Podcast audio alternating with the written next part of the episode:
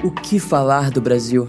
Um país de belezas imensuráveis, de um povo acolhedor, mas que infelizmente perde alguns pontos quando falamos de justiça frente às atrocidades que ocorrem em nosso solo.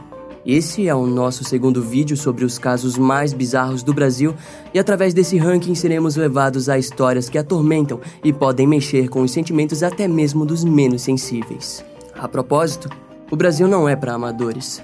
Hoje conheceremos cinco novos casos que se tornaram uma grande mancha vermelha em nossa história.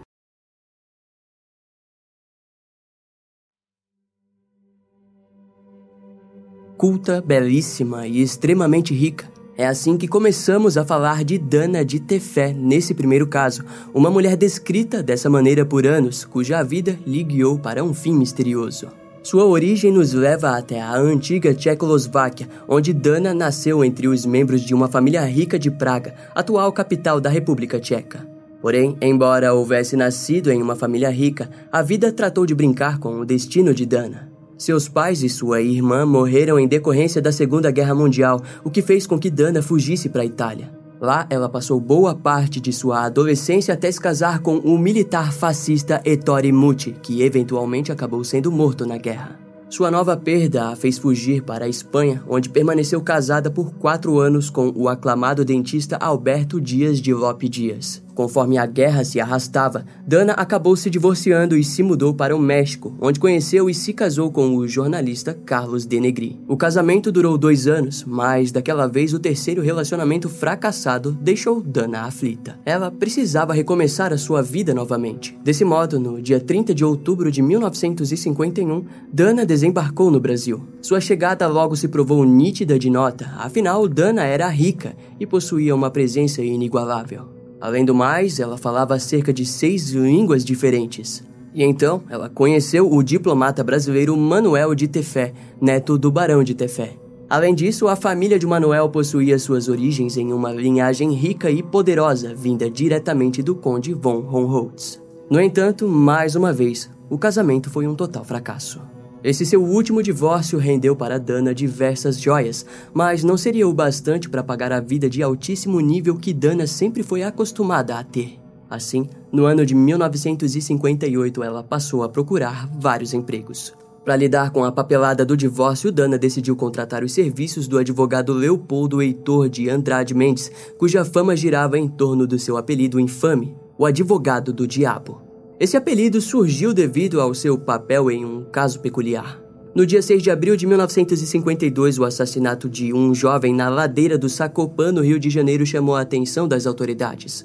Em pouco tempo, o principal suspeito foi nomeado. Se tratava do oficial da Força Aérea Brasileira, Alberto Bandeira. Na época, o caso tomou completamente as manchetes brasileiras, pois, ao que parece, tudo girava em torno de um triângulo amoroso. Foi então que o advogado Leopoldo surgiu representando uma testemunha que conseguiu conectar o oficial Alberto Bandeira à vítima. Em decorrência disso, Alberto acabou sendo condenado a 15 anos de prisão. No entanto, o acusado tentou lutar por sua inocência, mas só foi ganhar voz quando o advogado Leopoldo foi preso em 1957 acusado de estelionato em um caso envolvendo a Receita Receita Federal. Ele foi condenado a dois anos de prisão enquanto Alberto ganhava ainda mais espaço em sua luta por sua inocência. Naquela altura, Leopoldo já havia sido contatado por Dana de Tefé, que havia sido avisada por seus amigos que o advogado era no mínimo não confiável. Para pouca surpresa, o seu nome voltou às manchetes quando, no ano de 1959, um novo assassino surgiu no caso de assassinato de 1952. As provas conectaram o deputado Tenório Cavalcante como o autor do crime. Aquilo causou alvoroço na população brasileira e acabou ainda mais com a reputação do advogado, que fugiu para a Argentina com sua esposa, onde ficou até que sua sentença fosse revogada. Ao retornar para o Brasil em 1960, rumores disseram que ele e Dana começaram um relacionamento secreto. Essa onda de acontecimentos nos leva para o dia 29 de junho de 1961. Segundo testemunhas, nesse dia, Dana de Tefé viajou para São Paulo, onde havia conseguido um emprego na empresa Olivetti. Porém, ela não estava sozinha. Junto a Dana estava o seu fiel advogado Leopoldo Heitor. No dia seguinte da viagem, então, o advogado retornou sozinho e manco, e quando questionado sobre o que houve, disse que havia machucado a sua perna em um acidente.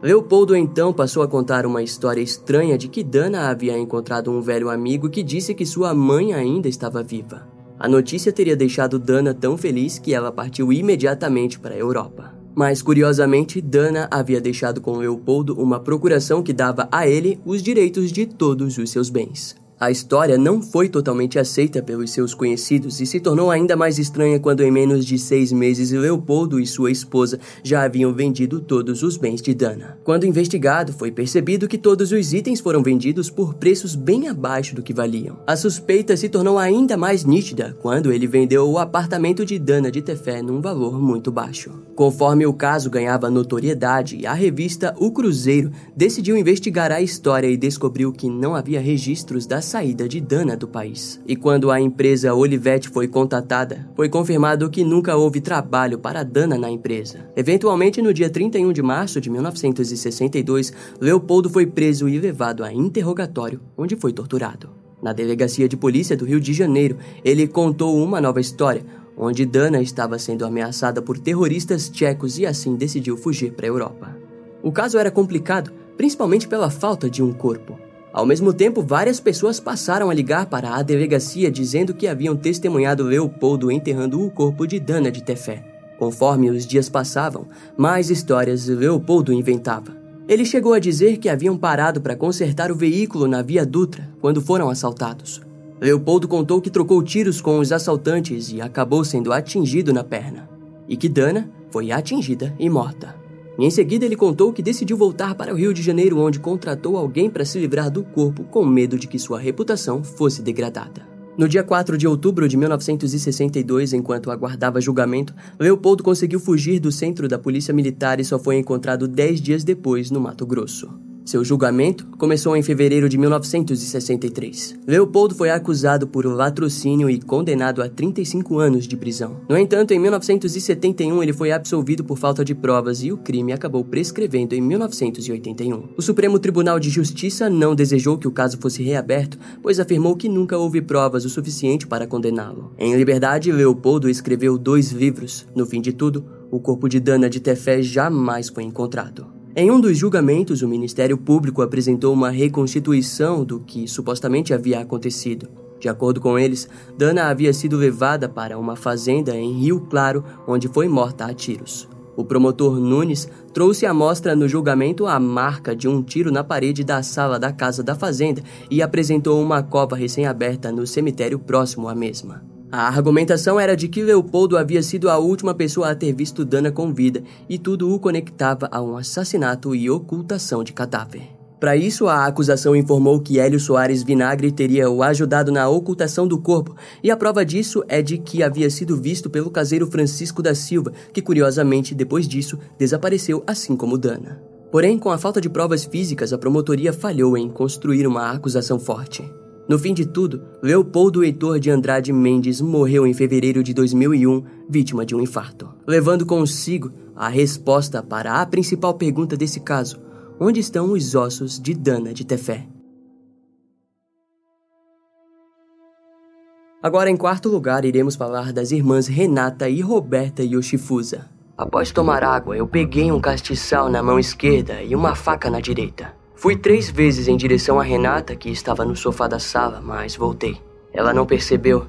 Na quarta vez eu a ataquei com um golpes de faca. Ela não teve reação e caiu. Logo depois, Roberta apareceu na escada e eu também dei um golpe nela. Depois coloquei a Renata sobre a mesa e a Roberta ficou no chão da cozinha. Com uma faca, rasguei o vestido da Roberta e a deixei nua, mas não fiz nada. Depois, liguei para a polícia. Foi isso o que disse Antônio Carlos Rodrigues Silva Júnior ao retratar suas ações no dia do assassinato de Renata e Roberta Yoshifusa.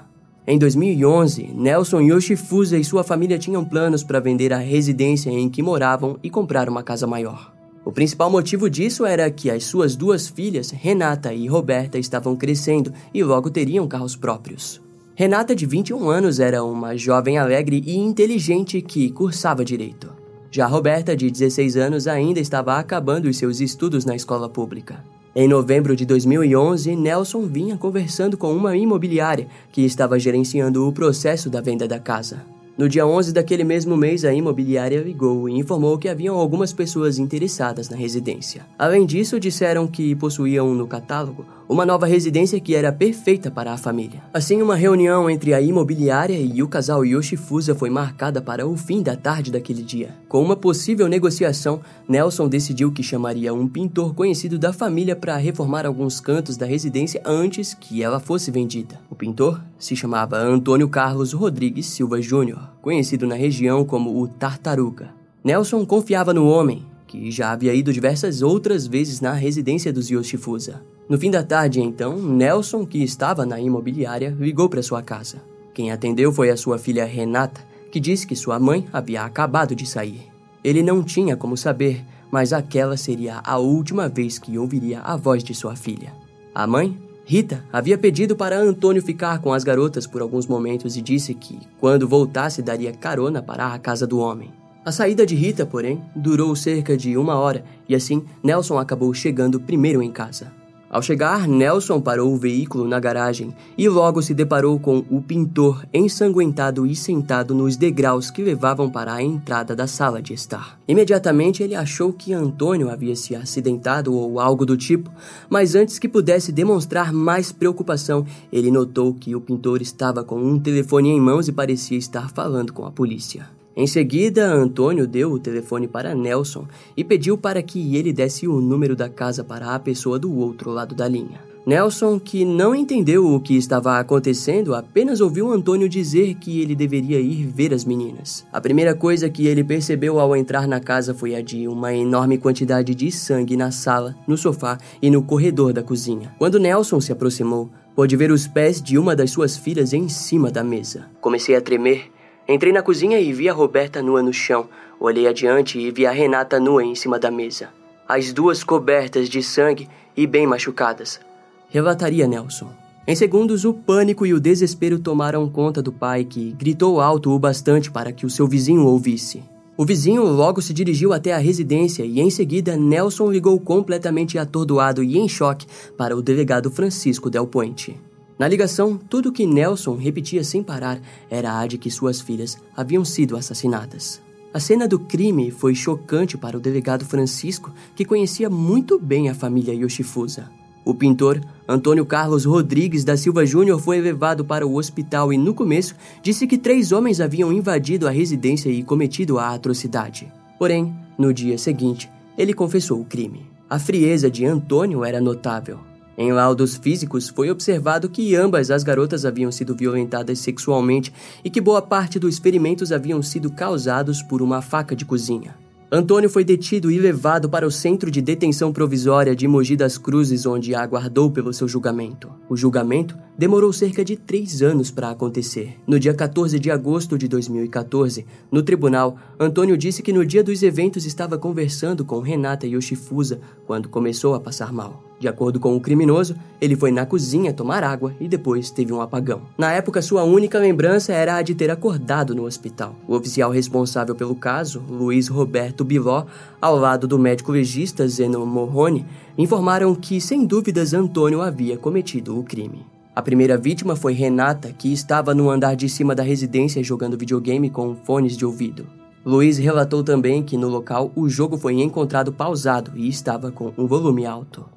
As cenas dos crimes mostravam exatamente o que Antônio havia contado que havia acontecido. As garotas foram mortas a facadas e tiveram suas roupas cortadas.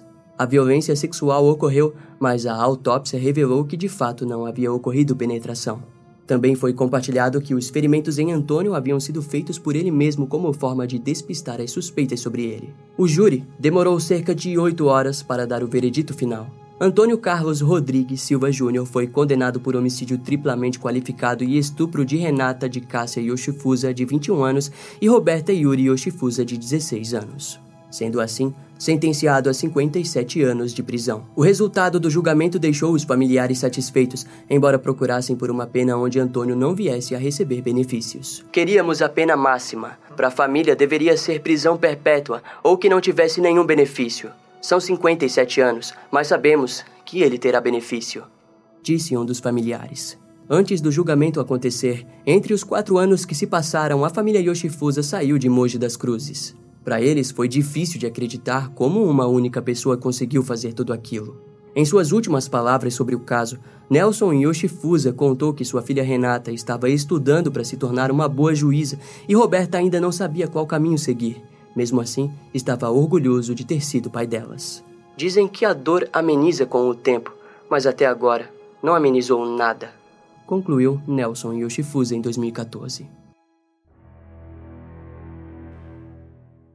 O terceiro caso aconteceu durante a madrugada do dia 9 de julho de 2009, quando os vizinhos no bairro do Rangel, na cidade de João Pessoa, foram acordados por gritos estridentes. A polícia foi chamada sob a alegação de que gritos estavam sendo ouvidos da casa do casal Moisés Soares Filho e Divanise Lima dos Santos. Ao chegarem, os policiais foram recebidos por um cenário horrível. O chão e as paredes estavam pintadas de um vermelho mórbido que estava acompanhado de pedaços de corpos. Por sorte, em meio àquele cenário horrível, Divanise Lima dos Santos ainda respirava com dificuldade, mas conseguiu informar o que havia acontecido. De acordo com a vítima, seus vizinhos Carlos José dos Santos e Edileuza Oliveira haviam invadido a casa para se vingarem deles. Mais tarde, a motivação seria descoberta como uma briga entre as crianças dos casais em uma disputa por uma galinha. Divanise relatou que o seu vizinho, Carlos, estava portando um facão quando cortou a mão do seu marido para, em seguida, degolá-lo no local. O inquérito da Polícia Civil afirmaria que após isso, a mulher do criminoso Edileuza Oliveira pegou o facão e atacou Divanise Lima, que estava grávida de gêmeos. Em seguida, Carlos atacou os filhos do casal, Raíssa, de 2 anos, Rai, de 4 anos e Raquel dos Santos Soares, de 10 anos. Todos eles foram mortos com o facão. Entre os filhos, o único que ainda respirava era Prisciano, de 7 anos, que foi imediatamente levado ao hospital. O garoto estava em estado grave devido aos ferimentos profundos na parte do rosto, pescoço e nuca. Divanise chegou a ser levada para o hospital, mas morreu pouco tempo depois devido aos ferimentos. Enquanto os policiais isolavam a área, eles descobriram que mais um filho do casal, Rian, de 14 anos, havia se escondido durante todo o massacre debaixo da cama. O garoto havia presenciado todo o assassinato dos seus pais e irmãos, além da tentativa de assassinato de Prisciano. A primeira jornalista que cobriu o caso foi Karine Tenório, que disse que o clima tenso era presente e lágrimas eram visíveis no rosto dos policiais que trabalhavam para localizar todos os pedaços dos corpos das vítimas, principalmente das crianças. Na mesma noite, o casal de assassinos foi preso porém foram levados a julgamento apenas no dia 16 e 17 de setembro de 2010. Ao fim, Carlos José dos Santos foi considerado culpado e sentenciado a 116 anos de prisão. Já Edileuza Oliveira foi sentenciada a 120 anos de prisão. Contudo, o limite máximo de pena no Brasil é de apenas 30 anos, sem direito a regime semiaberto. Na época do julgamento, segundo o advogado criminalista Abraão Beltrão, por ser um crime grave e hediondo, a diminuição da pena só acontecerá ao ser atingido 40% da pena total. Em outras palavras, Carlos só será liberado após pagar 46 anos de prisão, e Edileuza apenas ao completar 48 anos, superando assim o limite de 30 anos. No decorrer dos anos, Prisciano precisou carregar consigo as marcas profundas da noite do ataque, tanto mentalmente quanto fisicamente com as cicatrizes em seu rosto. Após o evento, o garoto passou a viver com sua tia e foi levado para tratamento psicológico. De acordo com a tia, nenhum dos garotos que sobreviveram à chacina de Rangel possuem interesse ou tendência em revidar a violência que presenciaram. Graças a Deus, eles não falam em vingança.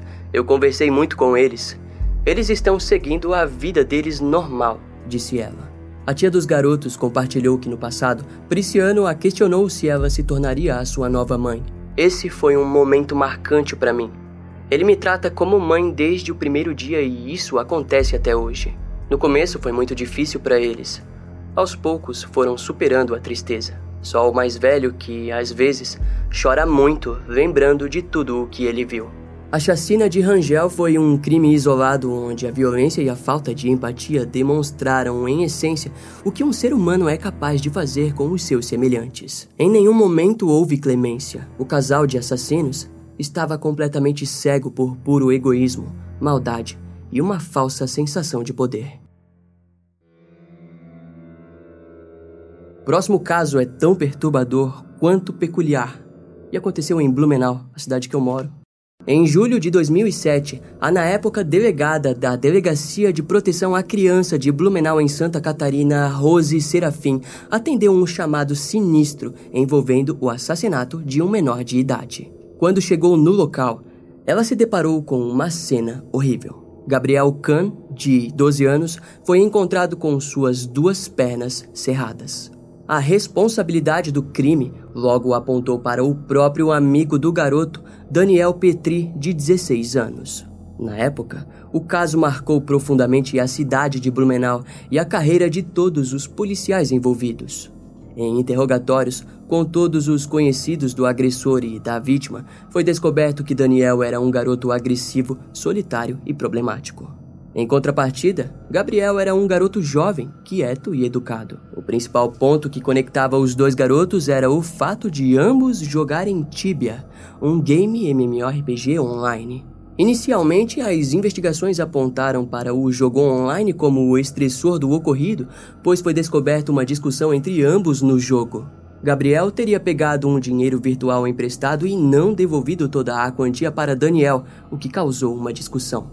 Irritado, ele teria ido até a residência do seu amigo para tirar satisfação, resultando no estrangulamento e tentativa falha de ocultação de cadáver. Essa versão é publicamente aceita e foi o que o próprio Daniel Petri contou como a verdade dos acontecimentos. No entanto, é a partir desse ponto que a história fica ainda mais macabra. Mais tarde, quando os resultados da perícia e do IML saíram, foi provado que havia vestígios de sêmen no corpo da vítima. A história, então, ficou mais clara quando a reconstituição dos fatos foi feita. De acordo com os investigadores, Daniel chegou na casa de Gabriel, de 12 anos, e o golpeou a ponto de deixá-lo inconsciente. Em seguida, ele levou a vítima para a cama do quarto onde cometeu o abuso sexual. No processo, Gabriel acabou retomando a consciência e gritou por ajuda, além de dizer que contaria o que havia acontecido para os seus pais. Com essa ameaça, Daniel começou a estrangular de forma intensa Gabriel até ele ficar inconsciente novamente.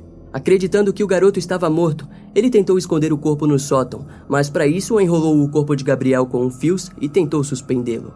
Essa tentativa, no entanto, logo se provou difícil para o garoto de 16 anos. A fim de facilitar o serviço, ele tentou esquartejar Gabriel, que acabou acordando durante o processo. Devido ao choque, o garoto perdeu a consciência quase que instantaneamente. Depois de serrar as pernas de Gabriel, Daniel tentou suspender o corpo novamente, mas não conseguiu, abandonando-o ali mesmo. As autoridades evitaram compartilhar essas informações para a imprensa, porém ficou claro que o ataque não havia tido motivações relacionadas ao jogo, mas sim sexuais. A causa da morte foi dita como hemorragia, o que significava que o garoto morreu devido ao esquartejamento. Para tornar tudo ainda pior, ao que parece havia evidências de que o abuso sexual ocorreu antes e depois da morte do garoto. O que nos remete ao comportamento de muitos dos indivíduos desviantes que já apresentamos aqui no canal. O corpo foi encontrado pelo irmão da vítima no mesmo dia do crime, 27 de julho de 2011, na residência de Gabriel Kahn, no bairro da Velha Central, em Blumenau. A polícia foi acionada pelo vizinho da família e a situação logo apontou para Daniel como perpetrador. Após os resultados da autópsia, Daniel continuou a negar o abuso sexual, alegando que não era homossexual. Em seu longo histórico perturbado, é visto que Daniel possuía surtos de raiva e estava passando por tratamentos psiquiátricos na época do crime. Porém, quando investigado mais a fundo, foi descoberto que ele faltava regularmente nas consultas. Algumas testemunhas também informaram que Daniel gostava de provocações e sua personalidade era incômoda. Adelar Khan, pai da vítima, Disse que Daniel não parecia ser um garoto capaz de fazer algo como aquilo. Eles sempre brincavam juntos. Ele estava sempre aqui em casa, brincando no computador com os meus filhos. A gente ficou até na dúvida se foi ele mesmo, disse o homem. Devido ao fato de que Gabriel Petri era um menor de 18 anos, a Promotoria da Infância e Juventude de Blumenau o enviou para um centro de delinquentes juvenis. Sua sentença foi de três anos de reclusão, a pena máxima segundo o Estatuto da Criança e do Adolescente. De acordo com fontes, no reformatório, Daniel teria dito: Gabriel trapaceou e eu o farei pagar por todas as suas ações. Como ele disse que o céu e o inferno existem, lá está ele. Eu o encontrarei e lá me vingarei de novo. Todo o processo ocorreu em sigilo, então não há notícias sobre o paradeiro do assassino. Sem dúvidas, essa série de acontecimentos mórbidos acabou com ambas as famílias, tanto a da vítima quanto a do perpetrador. É o tipo de ocorrência que a gente sofre, porque temos que fazer nosso trabalho, mas vemos aquelas mães e as famílias buscando uma resposta. É uma ocorrência que te marca.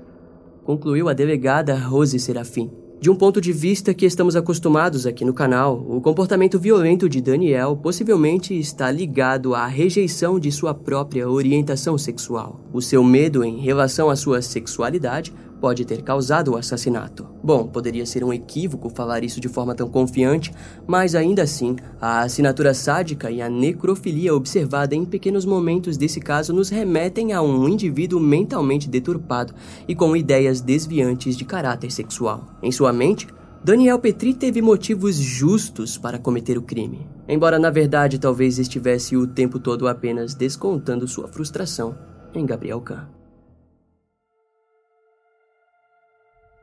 E agora, no último caso, somos levados para 2014, entre os meses de abril e maio, quando os moradores de Morrinhos Quarto, em Guarujá, no litoral de São Paulo, foram recheados por postagens referentes a uma suposta criminosa que estaria sequestrando crianças do bairro com o intuito de realizar rituais de magia negra. Esses boatos foram espalhados por diferentes postagens, e em todos eles os moradores locais ofendiam e ameaçavam que tirariam a vida daquela que chamavam de bruxa. Em pouco tempo, os boatos saíram do mundo digital e caíram na boca do povo do Morrinhos Quarto, e muitas mães até passaram a proibir que seus filhos saíssem na rua para brincar. O ponto mais alto de toda essa história foi quando alguém fez uma postagem onde havia um retrato falado da suposta criminosa. Então, agora com um rosto para o qual podiam direcionar o seu ódio, as pessoas começaram a ofender e fazer promessas de mortes violentas para a mulher. Infelizmente, o que eles não sabiam era que o retrato falado datava de dois anos atrás e havia sido feito por policiais da Polícia Civil do Rio de Janeiro, envolvendo uma suspeita em um caso não relacionado. E entre todo esse clímax violento estava Fabiane Maria de Jesus, de 33 anos. Fabiane era uma dona de casa, casada com Jailson, que em 16 anos de casamento teve duas filhas. A mulher era extremamente religiosa e seguidora dos princípios da Igreja São João Batista em São Paulo. E a única coisa que a conectava com toda essa história era o fato de que a maioria de suas parentes moravam na região do Morrinhos 4. No sábado do dia 3 de maio de 2014, Fabiane havia acabado de sair de um salão de beleza, onde mudou o seu visual pintando o seu cabelo longo e escuro para loiro e curto. Ela estava caminhando pela região do Morrinhos Quarto, indo em direção à casa dos seus familiares quando lembrou de pegar sua Bíblia na igreja. Fabiane foi até lá de bicicleta e depois de pegá-la, pedalou em direção ao Morrinhos Quarto. Ao chegar, decidiu parar em um bar onde bebeu uma cerveja. A mulher estava sentada na beira de uma mesinha quando viu um garoto de rua passando. Compadecida com o garoto, ela ofereceu para ele uma banana, sem nem imaginar que esse garoto faria tudo mudar de maneira horrível. Ao oferecer a fruta para o menino, ela foi vista por uma moradora da região que achou o ato hediondo. O motivo disso era o seu medo absoluto pela bruxa que supostamente estava sondando aquela área. Além disso, a moradora observou o livro preto que Fabiane carregava e, acreditando ser um livro de magia, ela gritou dizendo: É ela! Em pouco tempo, uma enorme quantidade de pessoas cercou Fabiane e rapidamente a amarraram. Não se sabe quantas pessoas estavam em volta da mulher, mas o número talvez chegue a muito mais que mil pessoas. Fabiane foi amarrada, arrastada e espancada. Um sujeito passou várias vezes com uma bicicleta em cima da cabeça dela. Muitas testemunhas que passavam pela área pegavam seus celulares e filmavam tudo. Entre vários moradores, muitos alegariam que achavam que todos estavam cometendo um grande erro, mas era praticamente impossível intervir. Foi então que os espectadores de celulares filmaram a pior cena entre o linchamento. Em um determinado momento, a multidão levou Fabiane para cima de uma passarela, de onde a jogaram. Foi apenas depois disso que cerca de 17 espectadores decidiram ligar para a polícia. Até a força policial chegar, Fabiane já havia sofrido diversos pontapés e pauladas com objetos contundentes. Quando as pessoas se cansaram, elas a jogaram em cima de um colchão no meio da rua. Assustadoramente, quando as autoridades se aproximaram, os moradores não os deixaram seguir em frente, informando que desejavam a presença da imprensa. Assim que as câmeras e repórteres chegaram, eles deixaram que a mulher fosse socorrida. No entanto, na manhã do dia 5 de maio de 2014, Fabiane Maria de Jesus morreu em decorrência dos ferimentos. Os médicos que a atenderam disseram que, mesmo que houvesse sobrevivido, ela sofreria para sempre com os danos do linchamento. Quando sua morte foi iniciada, imediatamente uma grande operação se iniciou nas buscas dos principais agressores. Os primeiros envolvidos presos foram Lucas Rogério Fabrício Lopes, que foi o homem flagrado passando com a bicicleta em cima da cabeça de Fabiane. Posteriormente, ele foi condenado a 30 anos de prisão por homicídio qualificado e sofreu uma indenização de 550 mil reais para a família da vítima. Jair Batista dos Santos foi preso e responsabilizado por ter jogado Fabiane de cima da passarela. Em sua defesa, ele disse que estava tentando proteger a vítima. Carlos Alex Oliveira de Jesus foi identificado como o homem que bateu a cabeça de Fabiane diversas vezes contra o chão. Junto a ele, Abel Vieira Batalha Júnior foi acusado por agressão. Esses três foram condenados a 40 anos de prisão em regime fechado. Por último, Valmir Dias Barbosa foi acusado por ter espancado Fabiane com um pedaço de madeira e, em sua defesa, ele disse que não teve a intenção de matá-la, sendo assim condenado a 26 anos de prisão. O linchamento aconteceu porque Fabiane havia sido confundida com uma suposta sequestradora de crianças. Frente a isso, o juiz Edmund Lelis Filho disse que as circunstâncias revelaram uma barbárie atípica. Lucas Rogério Fabrício Lopes foi dito como o líder do linchamento e ele apresentou uma falta de remorso enorme, demonstrando que parecia ter gostado de ter feito aquilo. Outras duas mulheres também foram indiciadas por terem incitado o linchamento. No fim das contas, embora tenhamos uma lista enorme de agressores presos, vários outros ficaram impunes de um dos linchamentos mais brutais da história brasileira. Foram pessoas que podemos chamar de assassinos e que infelizmente não lidaram com as consequências dos seus atos. E por esse motivo, o caso de Fabiane Maria de Jesus está em primeiro lugar nessa lista dos casos mais bizarros do nosso país. Sem dúvidas, é desagradável pensar que nem mesmo mesmo a prisão dos agressores possa aliviar a dor injusta que Fabiane precisou lidar completamente sozinha em seus últimos momentos de vida. Esse caso vai ficando por aqui. Eu espero que você tenha gostado. Não esquece de me seguir nas outras redes sociais. Meu Instagram é brian.m com dois M's, E-M-M-E. E não deixe de conhecer o meu canal no YouTube com os episódios mais recentes que irão demorar um pouco mais para vir aqui pro podcast. Eu vou ficando por aqui, até a próxima e tchau.